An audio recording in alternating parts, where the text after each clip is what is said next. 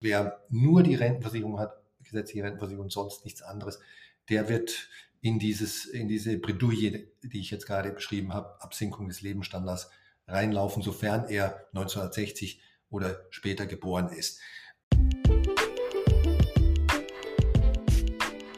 Herzlich willkommen zum Aktienkauf Podcast. In diesem Podcast erklären wir, wie du dir mit Aktien langfristig ein Vermögen aufbauen kannst und begleiten dich auf deinem Weg zur finanziellen Freiheit. Disclaimer. Das alles, worüber hier heute gesprochen wird, ist nur die persönliche Meinung der Moderatoren. Es ist keine Anlageberatung und auch keine Kaufempfehlung. Herr Kommer, schön, dass Sie wieder in unserem Podcast gefunden haben. Freut mich sehr, Herr Zeltner. Ich bin gespannt auf Ihre Fragen. Dann starten wir doch gleich mal direkt rein mit der ersten Frage. Herr Kommer, wie sehen Sie aktuell den breiten Aktienmarkt? Sind die Märkte Ihrer Ansicht nach angesichts der derzeitigen Umstände überbewertet? Äh, nein, das sind sie nicht. Der globale Aktienmarkt ist mit Ausnahme von äh, zwei Teilsegmenten, auf die ich gleich zu sprechen komme, heute äh, im März 2023, Anfang März 2023, äh, ja, fair bewertet. Also was äh, Kurs-Gewinn-Verhältnis und ähnliche Kennzahlen anbelangt, bewegen wir uns da nahe am historischen Mittelwert. Also man kann jetzt nicht von Schnäppchen oder super günstig sprechen, aber äh, fair bewertet, normal bewertet. Das heißt also, äh, aus, aus einer Bewertungssicht äh, sollte man damit äh, rechnen können, äh, dass äh, über die langfristige Zukunft historisch normale Renditen sich von jetzt an in die Zukunft gerechnet dann auch einstellen werden. Die zwei Segmente, bei denen das nicht unbedingt der Fall ist, ist einmal regional Nordamerika oder die USA. Das, der US-Aktienmarkt ist nach wie vor hoch bewertet, obwohl es ja 2022 da schon eine deutliche Korrektur gegeben hat aber eben nicht so heftig, äh, dass wir für den zuvor eben sehr hoch bewerteten US-Markt äh, wieder auf, auf normale Bewertungslevels kamen. Und das Gleiche gilt im sektoralen, im Branchenblickwinkel für die Tech-Branche, die, die sogenannte Hightech-Branche, die ist auch immer noch sehr hoch bewertet. Äh, die ist, das ist jetzt nicht zwangsläufig Nordamerika, aber also Tech-Aktien äh, weltweit, die sind natürlich so ein bisschen äh, besonders äh, konzentriert im US-Markt. und aber die, die restlichen Teilsegmente des globalen Aktienmarktes, beispielsweise Emerging Market Aktien, aber auch deutsche Aktien, der DAX, sind normal oder sogar günstig bewertet. Und in der Mischung global kommen wir wieder sozusagen auf, auf ein, insgesamt äh, halbwegs äh, normales Niveau. Und deswegen ist äh, quasi, also sollte keiner heute sagen, ja, ich äh, bleibe mal am, am Spielfeldrand stehen äh, und warte ab, bis äh, alles besser ist oder noch günstiger ist oder sowas.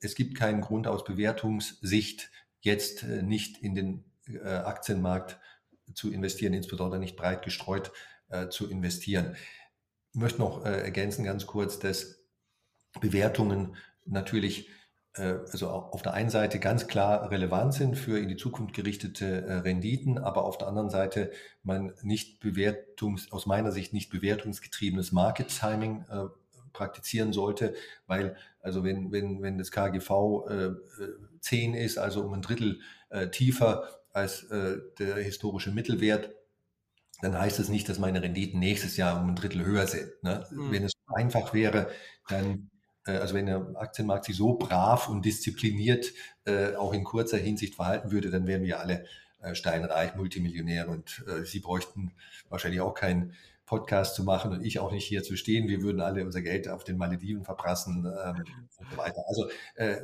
Bewertungen sind relevant, aber bitte nicht äh, interpretieren im Sinne von, äh, ja, jetzt äh, ist alles in Ordnung, alles billig und sofort rein und es kann nichts passieren. Hm, aber es sind doch auf jeden Fall schon mal ähm, gute Nachrichten für jeden Zuhörer zu wissen, dass die Märkte weder überbewertet noch komplett unterbewertet sind, sondern sagen wir einfach mal, ähm, sind im globalen einfach fair bewertet. Ähm, hat sich aus Ihrer Sicht durch die gestiegenen Zinsen etwas für ETF-Investoren verändert?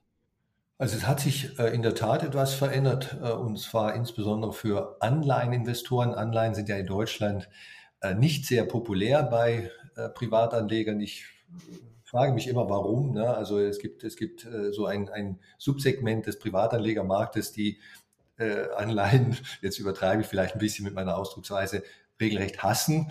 Ähm, die haben so eine irrationale Aversion gegen äh, Anleihen, ganz besonders Staatsanleihen.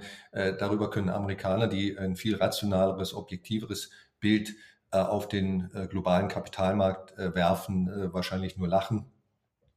Aber zurück zum Punkt. Ähm, Anleihen haben heute, sind heute sehr viel attraktiver als vor einem Jahr oder zwei Jahren, weil es jetzt äh, bekanntlicherweise wieder Zinsen gibt. Äh, wir, wir, die, die, die Ära der Nullzinsen oder Negativzinsen ist vorbei, wird wahrscheinlich auch endgültig vorbei, vorbei sein. Die Nominalzinsen sind schon deutlich gestiegen. Die Realzinsen, die immer noch negativ sind, also Realzinsen ist sozusagen Nominalzinsen minus Inflation. Diese Realzinsen sind immer noch negativ für äh, jedenfalls für, für äh, Anleihen hoher Qualität, äh, hoher Kreditwürdigkeit. Aber das wird sich in den nächsten ein, zwei Jahren aus meiner Sicht auch ändern.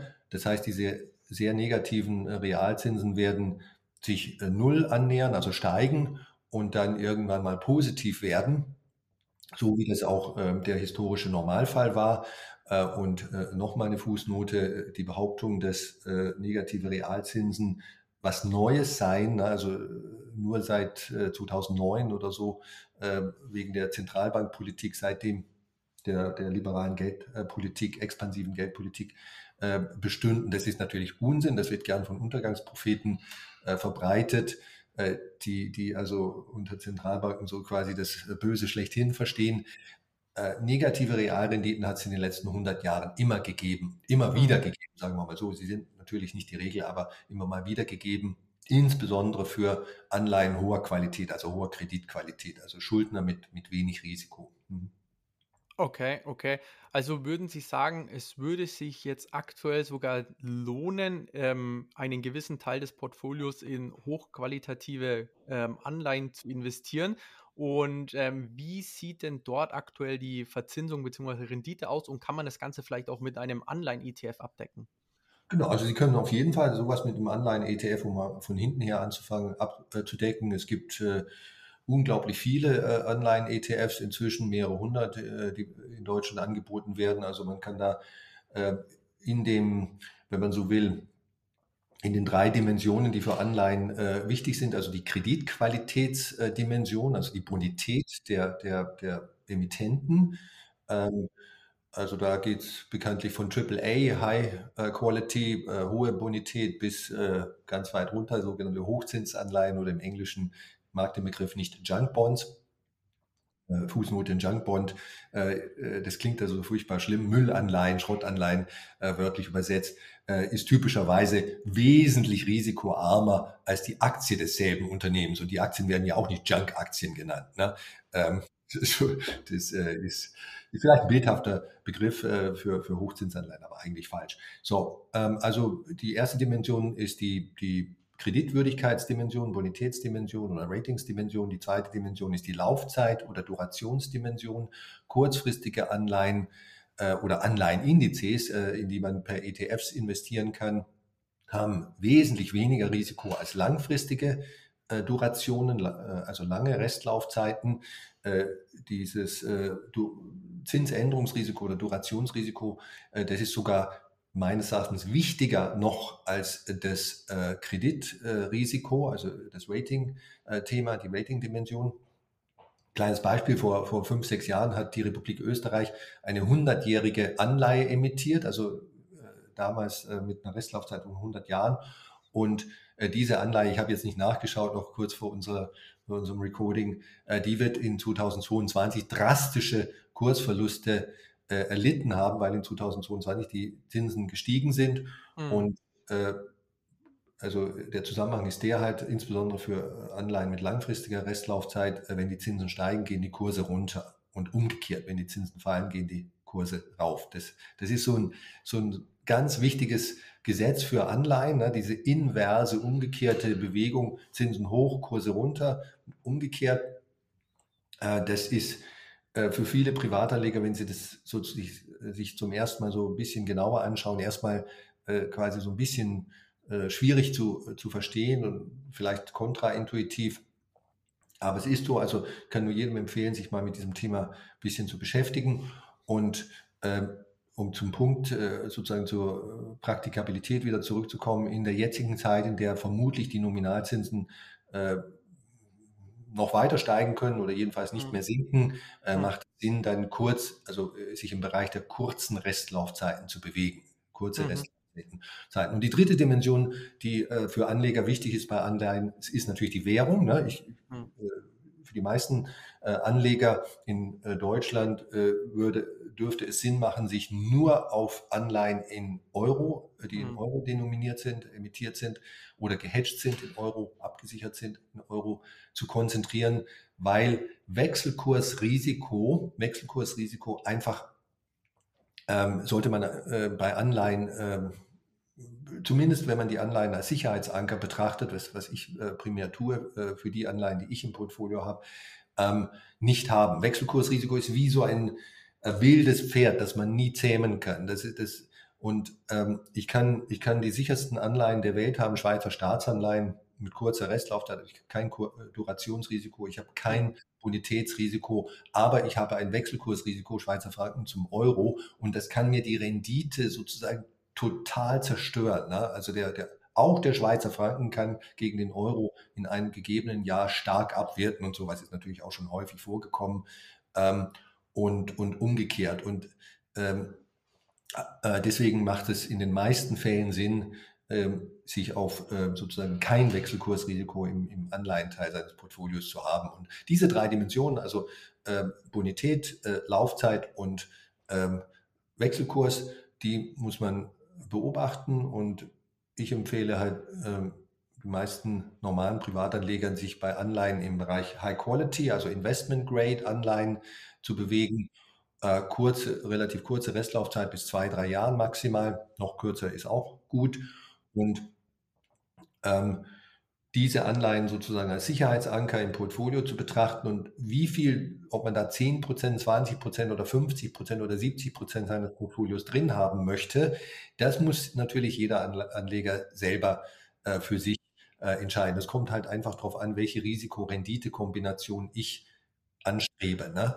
Und ähm, äh, für, für junge Anleger in ihrem Alter, die das Geld äh, in den nächsten äh, fünf Jahren, das sie da anlegen, äh, nicht brauchen, ähm, mit großer Wahrscheinlichkeit nicht brauchen, Notfälle gibt es immer, die, die, die man nicht planen kann, dann ähm, kann man natürlich sagen, also jemand könnte theoretisch ein 100-0-Portfolio haben, also, also nur Aktien ähm, und äh, keine Anleihen. Er könnte theoretisch auch noch ein bisschen Kredit hebeln, mhm. leveragen in moderater Form, wenn man breit streut, das Aktieninvestment. Äh, dann dann wird es noch ein bisschen rasanter, was die Rendite anbelangt. Oder so, ähm, so ein Mensch, der könnte auch sagen, ich, also insbesondere wenn man schon älter ist und sagt, äh, ich, ich, muss nicht mehr im sechsten Gang äh, mit 240 auf der Autobahn unterwegs sein. Ich bin ja schon am Ziel angekommen bin ja schon vermögend. Ich, hm. dann, dann sollte man halt die Anleihenkomponente wesentlich höher gewichten. Und im, also Anleihen-ETFs gibt mehrere hundert in, in, in Deutschland. Man kann, wie gesagt, in diesen drei Dimensionen das aussuchen, was man will. Man muss natürlich wissen, was man will. Ne? Sonst, sonst findet man nichts. Wer nicht weiß, was er sucht, kann es auch nicht finden. Ähm, und ähm, ich kann nur äh, jedem empfehlen, jedem Aktienanleger zu empfehlen, den Anleihenmarkt nicht äh, sozusagen abzuschreiben oder, oder äh, zu ignorieren. Hm, okay, spannend. Und ähm, gibt es vielleicht einen Anleihen-ETF, also natürlich jetzt keine Anlageberatung oder Kaufempfehlung, die sich unsere Zuhörer vielleicht mal anschauen sollten, weil ähm, in unserem Podcast sprechen wir nie über Anleihen, aber vielleicht gibt es ja einen ETF, den wir ja. uns einfach mal selbst mal ein bisschen anschauen können. Da muss ich jetzt sozusagen die Spaßbremse sein. Äh, ich habe es mir zum Gebot gemacht, keine, also in, in Podcasts oder YouTube-Videos, äh, Interviews und so weiter oder auch generell äh, keine einzelnen Produkte zu zu nennen, weil aus dem einen Grund, den Sie jetzt genannt haben, hm. wenn man dann schnell so im Bereich der äh, sozusagen ambivalenten Anlageberatung, das ist ein aufsichtsrechtliches Problem dann kommt.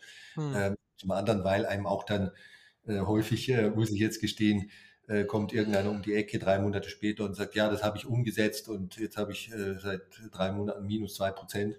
Äh, mhm. was ist das für ein Trottel? Also ähm, okay, okay, ist natürlich verständlich dann, ja. Das ist ein No-Win-Game sozusagen. Das machen Leute mit, äh, also man kann damit gut äh, Zuschauer anlocken und so weiter, Clickbaiting, aber es ist mhm. ein bisschen unseriös. Jeder sollte genau wissen und eigenverantwortlich entscheiden, was er investiert und ohne so ein bisschen selber zu recherchieren und mitzudenken und einfach nur zu sagen, ja, der, der X oder der Y hat hier die WKN genannt, jetzt kaufen wir das, das ist grundsätzlich keine gute Idee.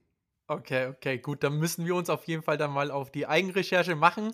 Genau. Ähm, äh, Herr Kommers, Sie haben jetzt auch gerade noch angesprochen, ähm, wenn man dann ein bisschen älter ist, dann muss man nicht unbedingt mit 200 PS auf der Autobahn fahren und kann sich dann überlegen, hey, ähm, vielleicht ein bisschen mehr in einen Anleihen-ETF zu investieren oder dort eine größere Position aufzubauen.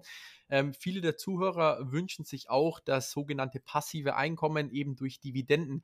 Würden Sie eher dazu äh, raten, wenn man natürlich ein bisschen älter ist oder vielleicht äh, in der Rente ist und man sagt, hey, man möchte sich ein sogenanntes passives Einkommen oder eine sichere Verzinsung aufbauen, eher in einen Anleihen-ETF zu investieren oder in einen beispielsweise High-Dividend-ETF, der ständig Dividenden ausschüttet, aber es sind natürlich auch Aktien, also Einzelunternehmen. Ja, also ich bin überhaupt kein Fan von Dividendenaktien und äh, Dividenden-ETFs. Äh, da werde ich mir jetzt, äh, wenn ich das so sage, vielleicht bei Ihnen keine Freunde machen.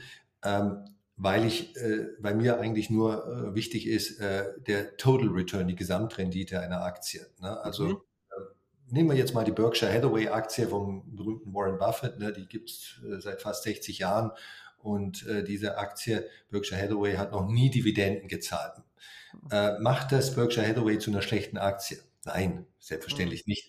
Ähm, Im Gegenteil, diese Aktie hat vor allen Dingen auf lange Sicht äh, den, den Markt outperformed und ähm, das ist, ist mir wichtig. Also ich ich würde natürlich äh, tausendmal äh, lieber eine Aktie haben, die 10% Gesamtrendite dauerhaft macht. Das ist jetzt natürlich schon eine stolze Zahl.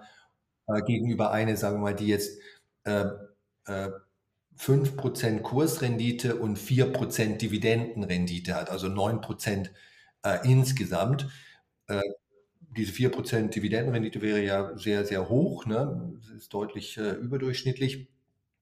Aber äh, für mich, also äh, nicht mal äh, nicht mal in 100 Jahren würde ich jetzt äh, in die in die Dividendenaktie investieren, wenn es so einfach wäre, wie ich jetzt gerade geschildert habe. Ähm, also für mich sind, äh, äh, ist die Gesamtrendite von Aktien wichtig und nicht die Ausschüttung. Ähm, wenn äh, jemand schon älter ist und sagt, okay, ich möchte Entnahmen tätigen aus meinem Portfolio, da, das ist eigentlich der Schlüsselbegriff. Also ich möchte von meinem Portfolio leben, von meinem Depot. Ja? Mhm, mh das ist mir, also der Begriff Entnahme, äh, der, der ein allgemeiner Begriff ist, äh, Entnahmen können, können geschehen über Ausschüttungen, also Dividenden oder Zinsen, äh, oder auch über Anteilsverkäufe, also Aktienverkäufe oder ETF-Anteilsverkäufe. Wenn ich in dieser Entnahmephase bin, dann kann es sehr, sehr viel Sinn machen, 20, 30, 40, 50 Prozent oder noch mehr in Anleihen zu halten. Und ich kann heute mit äh, High Quality äh, ETFs, äh, Unternehmensanleihen, ETFs wieder fast 4% Nominalzinsen erzielen. Ähm, die kann ich thesaurieren im, im, ETF oder eben ausschütten lassen, äh, je nachdem, was mir persönlich mehr gefällt.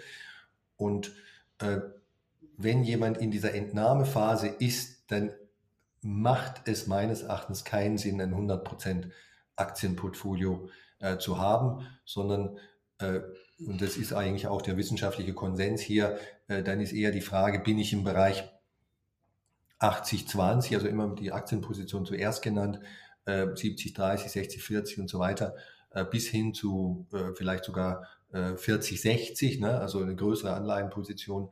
Ähm, aber wenn jemand noch in der Vermögensaufbauphase ist, wie die meisten vermutlich, die den Podcast hören, weil sie noch hm. jung sind, hm und dieses Geld nicht äh, in den nächsten Jahren voraussichtlich entnehmen werden aus dem Portfolio, dann kann man natürlich auch hohe Aktienquoten bis 100 Prozent oder mehr fahren.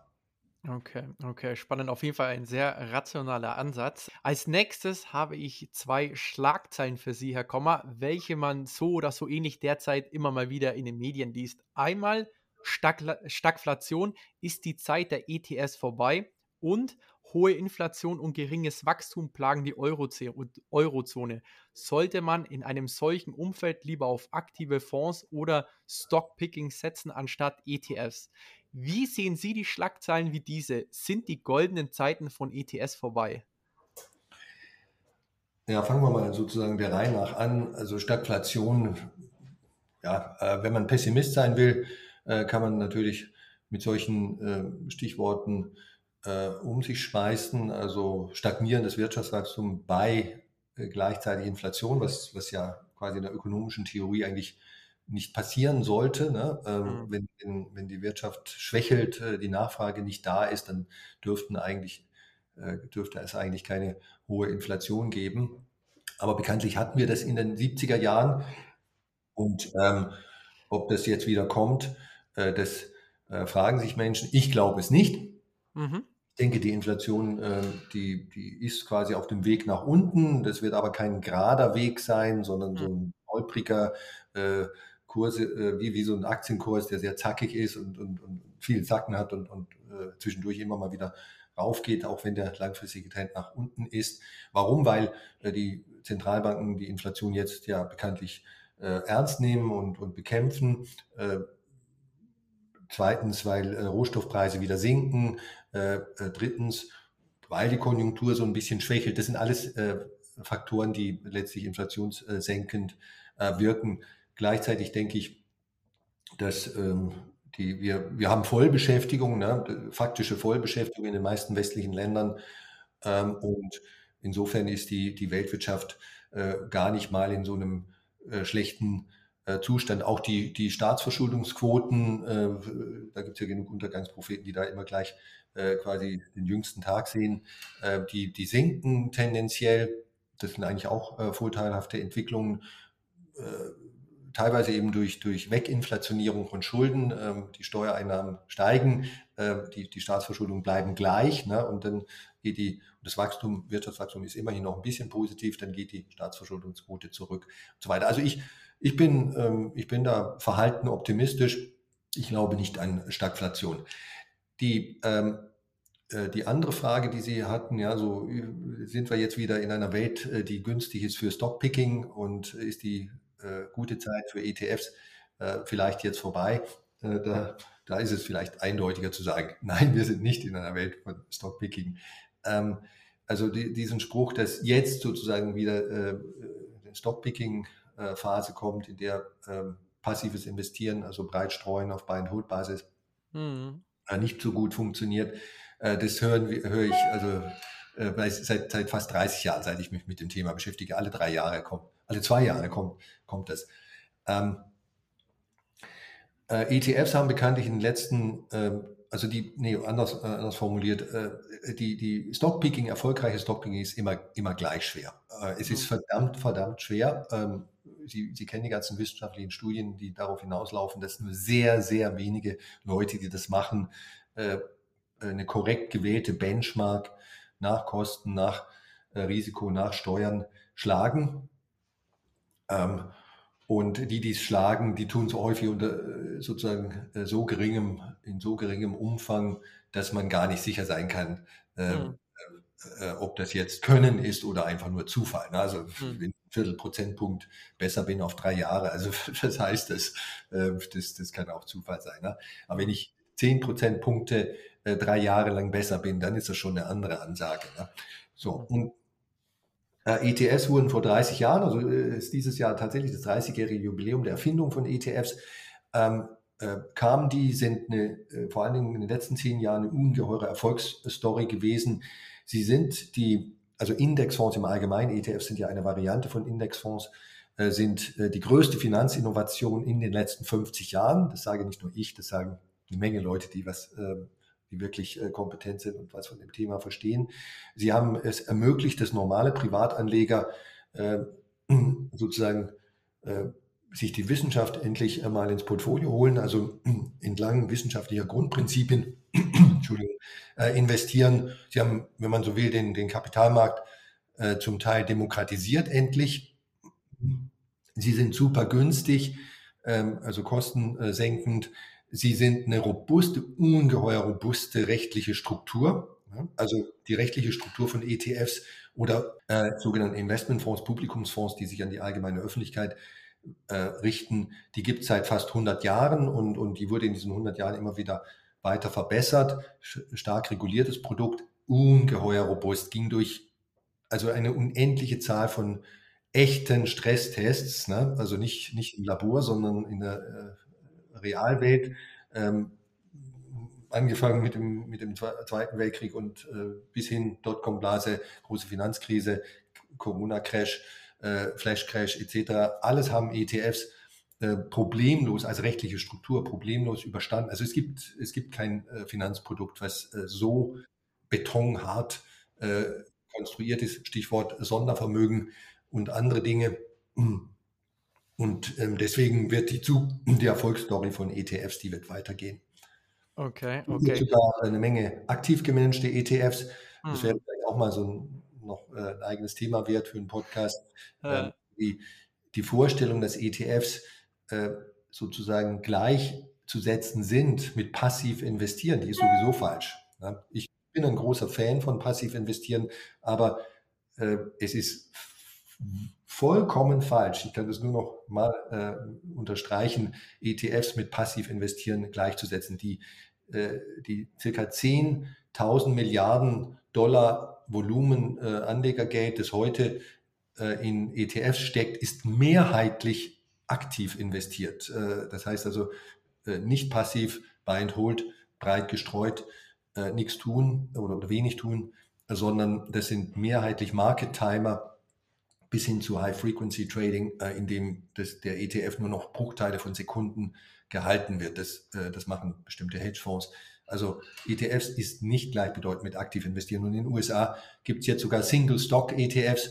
Also können Sie sozusagen eine Tesla-Aktie als ETF kaufen, aber ähm, invers, also geschortet oder, oder doppelt geleveraged, äh, sonst können Sie ja gleich die Aktie kaufen. Aber, nee. aber oder, oder es gibt äh, aktiv gemanagte ETFs wie das von, wie die von Katie Woods, mhm. Katie Wood, Entschuldigung, die, die berühmte Tech-Investoren, Investoren und auch Faktor-ETFs werden von vielen als aktive ETFs äh, mhm. wahrgenommen oder äh, bezeichnet.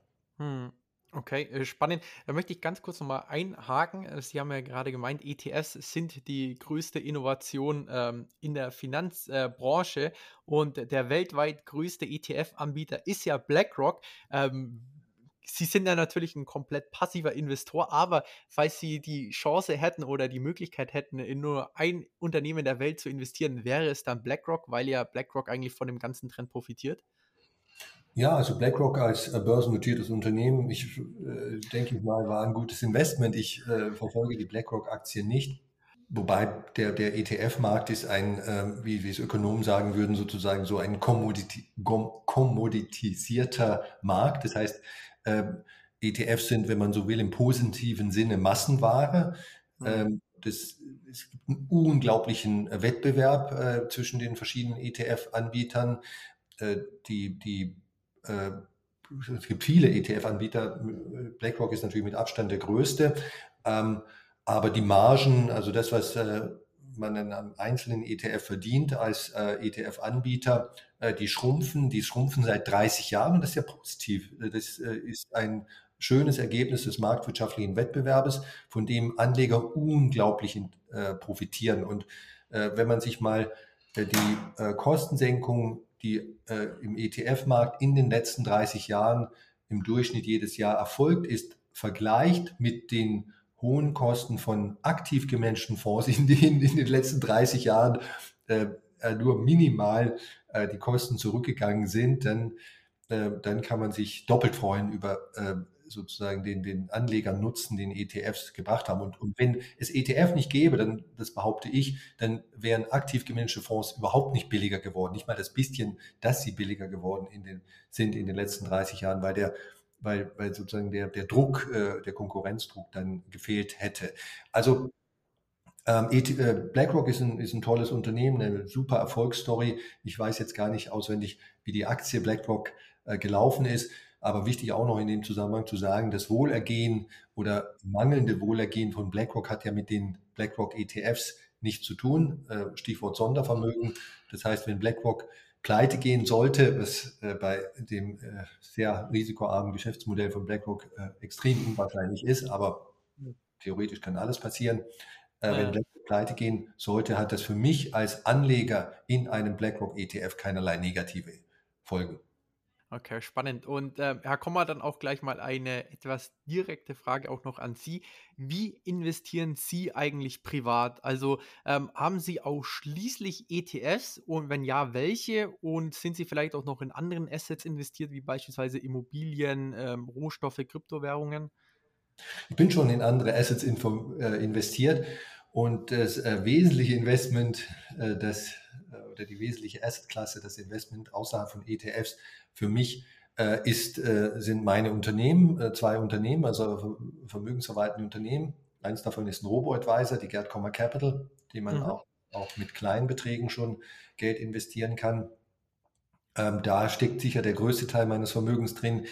Derjenige Teil, der nicht äh, in den Unternehmen äh, steckt, äh, der ist zum allergrößten Teil in ETFs investiert. Äh, so wie ich das in meinen Büchern äh, seit, seit über 20 Jahren quasi predige, Weltportfolio-Prinzip äh, mit, mit sehr hoher Aktienlastigkeit. Ähm, ich habe auch ein bisschen, ich bin jetzt nicht unbedingt ein armer Schlucker, um es mal so auszudrücken, Geld in, in Cash, ähm, aber da achte ich drauf, das heißt also in, in Form von Bankguthaben, hm. da achte ich also peinlich und penibel drauf, nicht über 100.000 äh, Euro äh, zu kommen auf einem, bei einer Bank, äh, weil 100.000 Euro die Obergrenze für die staatliche Einlagensicherung ist. Ne? Wenn die mhm. Bank pleite geht und Sie haben 250.000 Euro auf einem Bankkonto bei dieser Bank, dann ist es also absolut nicht auszuschließen, dass 150.000 Euro von diesen 250.000 Euro weg sind. Ne? Mhm. Nur der Staat 100.000 Euro, bis maximal 100.000 Euro garantiert. Und äh, ja, wenn sie mehr haben, dann kann es sein, dass sie da sozusagen im Regen stehen. Und, und solche Bankenkrisen, äh, also systemische Bankenkrisen, bei denen gleichzeitig mehrere Banken pleite gehen, das hat es in der Geschichte schon vielfach gegeben. Die letzte große solche systemische Bankenkrise ist ja erst 15 Jahre her. Es sind mhm. auch in mhm. Deutschland äh, 20, 30 Banken pleite gegangen.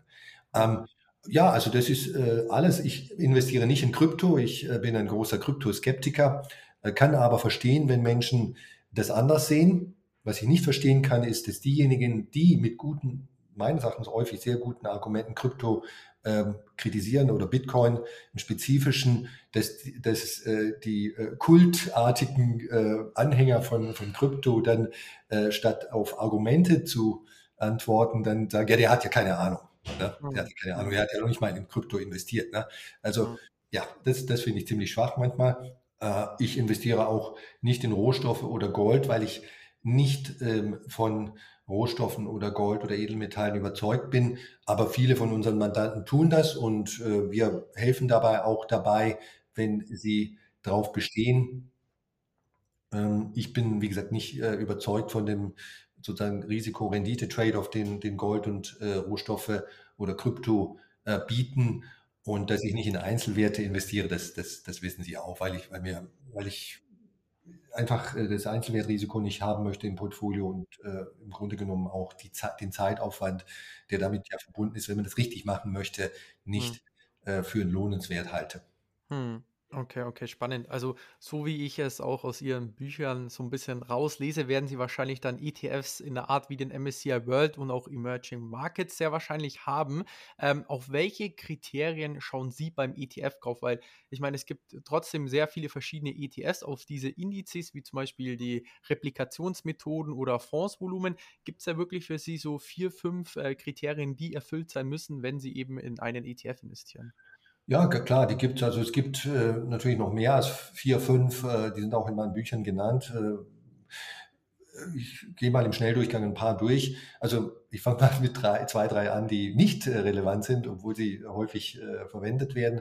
Mhm. Also der Name, die, der Markenname des, des ETFs, äh, ob das jetzt BlackRock ist oder Luxor oder X-Trackers oder wie auch immer, der ist nicht relevant. Mhm. Äh, das schon mal vorangeschickt. Es ist auch nicht relevant, wie alt der ETF ist. Das mag äh, bei einem aktiv gemanagten Fonds äh, schon wichtig sein, aber nicht bei einem ETF. Ein ETF, also äh, wenn Sie, wenn Sie zwei, zwischen zwei DAX-ETFs äh, äh, wählen sollen, der eine existiert seit äh, 15 Jahren und der andere seit drei Monaten, äh, dann heißt es nicht, dass der mit, äh, mit 15 Jahren Alter besser ist. Sie, Sie replizieren hier ja eine Asset-Klasse. Es geht nicht darum, äh, dass der ETF erst drei Monate alt ist und deswegen schlecht ist. Ne? Ähm, mhm. Äh, wenn der mit drei Monaten deutlich günstiger ist und dabei sind, da sind wir schon bei einem wirklich relevanten Kriterium, nämlich die, die Kosten, die laufenden Kosten, dann ist der natürlich der bessere, obwohl er erst drei Monate alt ist. Ähm, also günstige Kosten, das ist wirklich ein wichtiges Kriterium. Dann äh, welche Replikationsmethode eben physisch, physisch replizieren. Da sind auch die, die Aktien, äh, DAX-Aktien jetzt in meinem Beispiel tatsächlich mhm. drin. Ne? Mhm. Ich, ich, bin DAX-Aktienbesitzer, ganz einfach. Ne? Natürlich ja. nur eine äh, Zwischenstufe, aber ähm, wenn der, der ETF liquidiert werden würde, dann, dann, dann würden die DAX-Aktien verkauft werden und ich mhm. kriege mein Geld, äh, genauso wie wenn ich die DAX-Aktien selber besitzen würde und dann liquidieren würde. Also kein Unterschied. Ne? So, mhm. also da, äh, physische Replikation oder sogenannte Swap-ETFs werden gelegentlich auch mal leicht falsch als synthetische ETFs. Die sind nicht künstlich oder synthetisch, äh, sondern äh, da sind auch tatsächlich Aktien drin, aber eben äh, verbunden mit einem Swap-Contract würde jetzt zu weit führen. Äh, wenn man die Swap nicht, äh, Swap ETFs nicht mag, dann ist es ganz einfach, die zu vermeiden, weil es von den 2000 ETFs äh, in Deutschland, die angeboten werden, sind sowieso die aller, allermeisten ähm, physisch replizierende ETFs und der kleine Marktanteil, den Swap ETFs weltweit haben, der, mhm. schrumpft sogar noch. Ne? Also der, mhm. der, der, der, geht seit Jahren zurück, weil, weil Anleger aus, aus manchmal guten Gründen und manchmal auch nicht so guten Gründen physisch replizierende ETFs äh, hm. bevorzugen. Also wer, wer sich nicht so intensiv mit dem Thema Swap-ETFs beschäftigen will, äh, der, der hat da auch keine Probleme. Der soll sich halt auf physisch replizierende ETFs äh, beschränken. Dann äh, ausschütten versus thesaurieren. Ich bin großer Fan von thesaurierenden ETFs. Ein bisschen habe ich angedeutet vorhin, äh, warum. Ne? Ähm, thesaurierende ETFs, da habe ich keine Kosten für die Wiederanlage, äh, weil, das, weil das kostenlos automatisch geschieht. Und ähm, die, die für mich zählt sowieso nur die Gesamtrendite.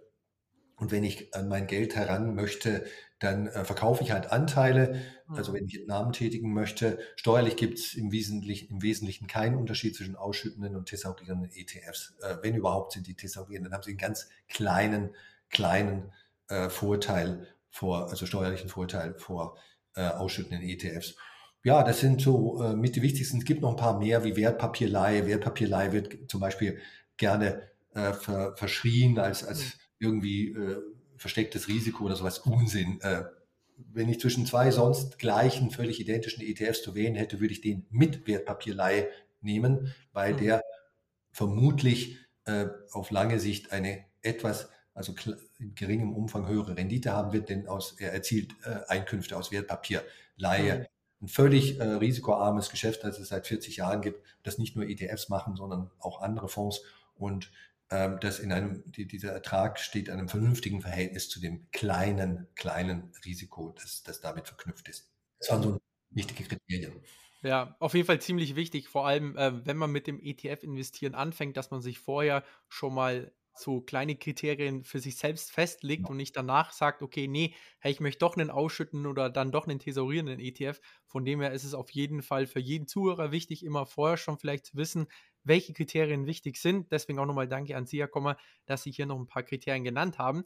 Jetzt sind wir auch schon ähm, ziemlich weit in unserem Podcast-Gespräch und ich habe jetzt noch eine ähm, wichtige und relevante äh, Frage an Sie, ähm, denn ich meine, wir investieren ja ziemlich viel ähm, Geld in ETS und auch in manche Einzelaktien aufgrund der sogenannten Altersvorsorge. Äh, Altersvorsorge. Herr Kommer, wie sehen Sie die aktuelle Rentensituation in Deutschland? Ja, das ist äh, ein wichtiges Thema in Sachen Altersarmut, Altersvermögen, äh, Altersvorsorge.